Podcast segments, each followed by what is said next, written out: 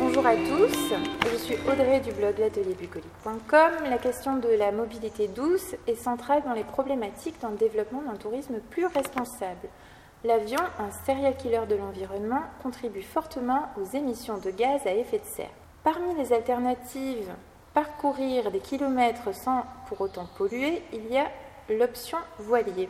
Aujourd'hui, nous rencontrons Hugo de Pavan, avec qui nous allons parler de navigation, de bateau-stop et de voyages plus éco-responsables. Bonjour Hugo. Bonjour Audrey.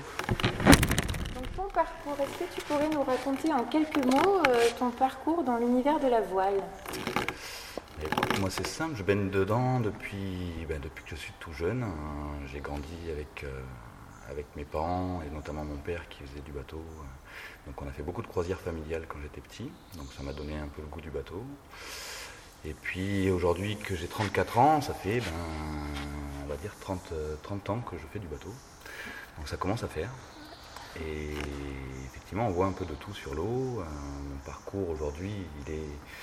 J'ai fait beaucoup de dériveurs jusqu'à l'âge de 18 ans, comme euh, la plupart des, des gens qui font du bateau, on va dire, qui commencent jeunes, à régater un petit peu sur des petits circuits euh, régionaux et nationaux. Ensuite, euh, ensuite, je suis passé au dériveur, enfin au quillard, donc des bateaux un peu plus gros, un peu plus lourds, un peu plus performants et avec un peu plus de réglage, on va dire. Et après, je suis passé dans la course. J'ai fait beaucoup de préparation de course au large hein, pour des, bateaux pour la solitaire du Figaro, la route du Rhum, le Vendée Globe. Donc c'est aussi des projets très intéressants qui sont bien différents de la croisière. Mais voilà, ça m'a permis de, de toucher un petit peu à tout ce qui touche euh, autour du bateau. J'ai fait aussi de l'organisation de course, donc euh, de l'autre côté de la barrière, on va dire. Et ce qui était très intéressant justement pour, euh, arriver à, régler les, problèmes qu'on peut avoir sur l'eau, sur les organisations justement, avec les petits soucis de mouillage de bouée, de sortie de bateau, des choses comme ça. C'est d'autres problématiques qui, qui sont intéressantes aussi à, à voir. Et concernant ta vision de l'univers marin, toi qui navigues à travers mer et océan, comment perçois-tu l'environnement marin?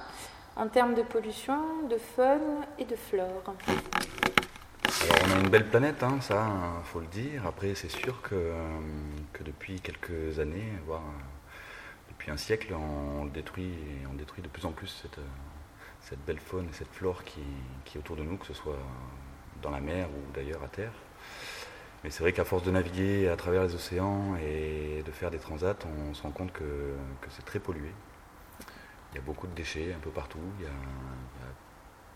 Au milieu de l'Atlantique, on arrive à trouver des frigos, des choses comme ça, des containers ouverts. Je suis tombé sur une planche de kite, euh, toute pleine d'algues, qui devait traîner là depuis 5-6 ans. Et on voit des choses euh, un peu, étranges au milieu de l'Atlantique, euh, genre des bidons de gasoil, euh, de- de- qui sont même pas, comment dire, des, des- fûts, carrément de, de pétrole, on va dire, qui sont à la verticale, qui traînent là au milieu. L'année dernière, sur une transat, j'en ai croisé 6 par exemple. Mm. Donc ça fait beaucoup Ouais. sur une transat, sachant que les- toutes les routes peuvent être différentes à quelques, quelques mètres près. Donc quand on trouvait 6 sur sa route, ça veut dire qu'il y en a bien plus que ça. Et on parle aussi des, ben, du 7e continent, etc., qui, euh, qui, qui grossit de plus en plus et beaucoup de gens cherchent des solutions par rapport à ça. C'est vrai que je pense qu'il y a de l'espoir là-dedans parce que parce qu'il y a de plus en plus d'argent qui est mis là-dedans pour essayer de, ben, de, de trouver des solutions en tout cas. Donc ça, je pense que c'est un bon point. Euh, ensuite, c'est une responsabilité qu'il faut qu'on prenne tous au sérieux, et marins comme, comme pas marins surtout. Parce que en général, justement, cette pollution, elle vient rarement des marins qui ont, qui ont plutôt tendance à, à protéger euh, leur, environ- leur environnement sur lequel ils aiment naviguer. Donc c'est sûr qu'il faut faire attention à ça, qu'il y a beaucoup de choses euh, très négatives. Et Est-ce que tu aurais des conseils pour ceux qui souhaitent être euh, des marins plus éco-responsables? Alors des conseils, il y en aurait plein déjà pour être marin, mais euh, pour être marin et responsable, hein, c'est c'est sûr qu'il y a beaucoup de solutions, notamment sur la, la gestion de, de l'eau à bord, que ce soit en mer ou que ce soit à terre. Quand le, quand le voilier arrive au port et que et qu'on va le nettoyer de fond en comble et utiliser des litres et des litres d'eau par exemple. Euh, sur les produits, les produits de nettoyage, ces choses-là qui sont beaucoup utilisées justement sur les bateaux dans la plaisance et qui parfois ne servent pas à grand-chose, notamment sur les, bateaux avec des ponts en tech, mhm. donc des ponts en, bois. Le tech est un bois un peu tassible qui, qui grise avec le temps, mais c'est surtout l'eau douce qui le fait griser et qui crée ce champignon sur ce tech. Donc il y a des solutions euh, beaucoup plus simples et beaucoup moins onéreuses et beaucoup plus propres pour nettoyer un pont en tech, par exemple. Ça va être d'utiliser de l'eau salée, tout simplement. De nettoyer le pont avec de l'eau salée, un seau d'eau, le rincer comme ça. Et il ne faut surtout pas le rincer à l'eau douce derrière. Et, du coup, ben, on gagne en tout. On n'utilise pas d'eau douce, on n'utilise pas de produits et notre tech est plus jolie. Mmh. Donc ça, c'est une des premières choses. Après les produits vaisselle, euh, c'est vrai qu'on utilise tous des produits à bord euh, comme à la maison hein, pour, pour nettoyer notre vaisselle, hein, nettoyer nos WC, des choses comme ça. Et, il existe des produits de plus en plus bio. À se poser la question si c'est complètement bio quand même. Mmh. Mais en tout cas, il en existe, donc on essaye de les utiliser. Euh, un maximum. Et, je pense que c'est nécessaire. Pour la, thématique du bateau stop, est-ce qu'il t'arrive de ne pas voyager seul euh, en tant que skipper? Est-ce que tu pourrais nous évoquer ton expérience sur la question du bateau stop? Oui, bien sûr. Alors moi j'ai pris, j'ai pris plusieurs personnes en, bateau stop, euh, comme, tu, comme tu dis, euh, pendant quelques années c'est vrai que j'ai l'habitude de, faire des croisières, donc d'avoir des, clients à bord. Mais quand je vais faire un convoyage pour me rendre d'un endroit à l'autre, euh, ben, je suis souvent effectivement seul ou avec des amis.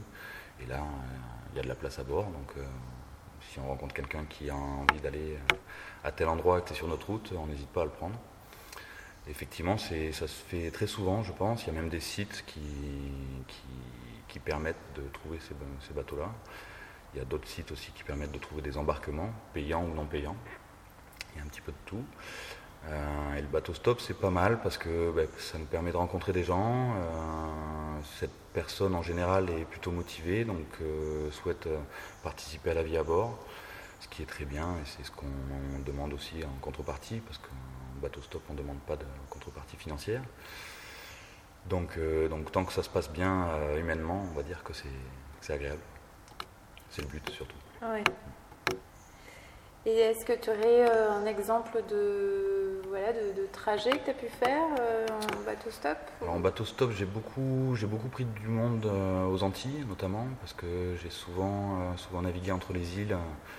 Donc, donc c'est vrai que le coût des bateaux ou des avions pour aller d'une île à une autre est assez cher. Ça prend quasiment autant de temps.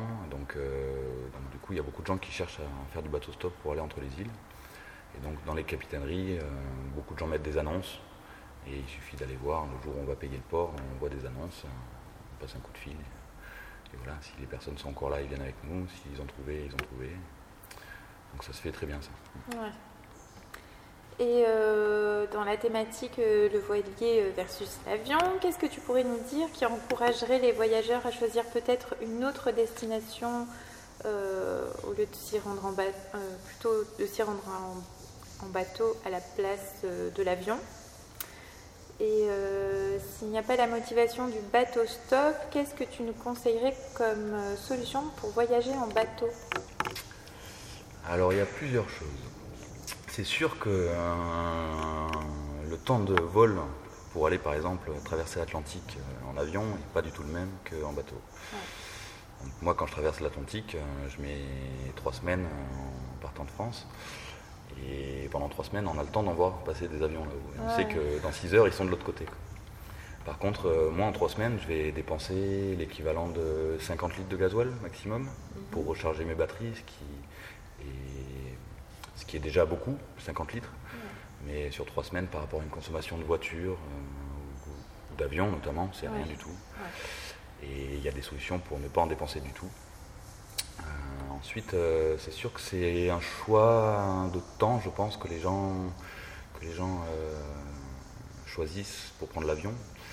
Parce que quand ils n'ont qu'une semaine de vacances, forcément, euh, ben, mettre trois semaines pour aller aux Antilles et trois semaines pour revenir en ayant une semaine sur place, ben, ça fait prendre deux mois de vacances, ça fait un peu long. donc, donc, effectivement, pour des endroits comme ça, j'ai pas tellement de solutions aussi rapides que l'avion pour aller dans ces endroits-là en bateau ça c'est certain. Euh, après, en Méditerranée, par exemple, il existe des solutions faciles pour aller, ne serait-ce qu'aux Baléares de France, qui, sont des endroits magnifiques. Minorque est, une, île superbe. Et, c'est à peine à, une journée et demie de navigation. Donc effectivement, c'est facile de, de, partir de Marseille ou de Montpellier, ou même de Barcelone, pour aller retrouver les Baléares de Barcelone, c'est à peine 6 heures de navigation, donc c'est facile, plutôt que de mm. prendre le, bateau à moteur qui nous amène là-bas en 3 heures et qui va dépenser 500 euh, tonnes de gasoil. Mm. Je pense que c'est une option qui, peut être intéressante pour des gens qui veulent partir en vacances et surtout ce. comment dire La destination des îles, quoi. Oui, destination des îles, puis des gens qui veulent vraiment euh, euh, profiter de leurs vacances, à savoir déconnecter du monde. Et ben, aller sur une île en avion euh, et, louer une maison, quelque chose comme ça, et prendre la voiture de toute façon le matin pour aller acheter le pain, pour aller à la plage, pour aller tout ça, au final, c'est pas du tout les mêmes vacances que prendre un bateau à Barcelone, aller sur l'île en face, mm. profiter toute la semaine effectivement avec le bateau, qui est quelque part une sorte de camping. Hein. On, balade avec le bateau, on a tout ce qu'il faut à bord pour manger, pour dormir. Pour... Mm. Et c'est vrai que je pense que euh, pour des vacances, ça, déconnecte beaucoup plus de faire comme ça. C'est moins cher, il y a beaucoup moins d'empreintes carbone. Et, c'est des solutions qui sont, qui sont présentes. Donc il ne faut, pas hésiter à, se renseigner et en profiter. Oui, c'est accessible. Exactement. Et euh, juste une question, je voulais savoir, par exemple, si on veut faire un, Marseille-Corse euh, en voilier, tu, tu, mets combien de temps Alors Marseille-Corse en voilier, alors c'est pareil, toutes les tous les temps de parcours sont un peu liés forcément au bateau qu'on utilise. Il y a des bateaux rapides, des bateaux plus lents. Mais en général, ça va être euh, de Marseille, ça va être une journée et demie aussi de navigation. Oh, Donc c'est assez court. De Porquerolles, c'est beaucoup plus court. Ça va être euh, de Toulon, ça va être, euh, ça va être 8 heures, 8-10 heures de navigation sur un bateau avec le vent dans le bon sens, on va dire.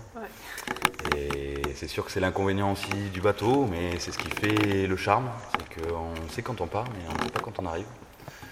Et c'est ça aussi les vacances quelque part. Ouais. Pas trop programmé. Se lâcher euh, des horaires. Exactement. Donc des solutions pour aller en Corse, par exemple, depuis Marseille ou, Toulon ou ailleurs. Il y en a beaucoup. Il y a beaucoup de sites qui, proposent euh, bah, des, du cobaturage donc euh, de, participer au, voyage, euh, de participer aux frais du bateau, à hauteur du nombre de personnes qu'il y a à bord. Et, à partir de là, effectivement, chacun participe aux manœuvres, chacun participe à, la vie à bord, au repas, au car la nuit. Et du coup, ben, ça, ça permet d'avoir un échange complet avec ces gens-là pendant le temps du trajet, de faire connaissance et surtout ça, ça coûte beaucoup moins cher. Très bien, merci. Je t'en prie Audrey, merci à toi.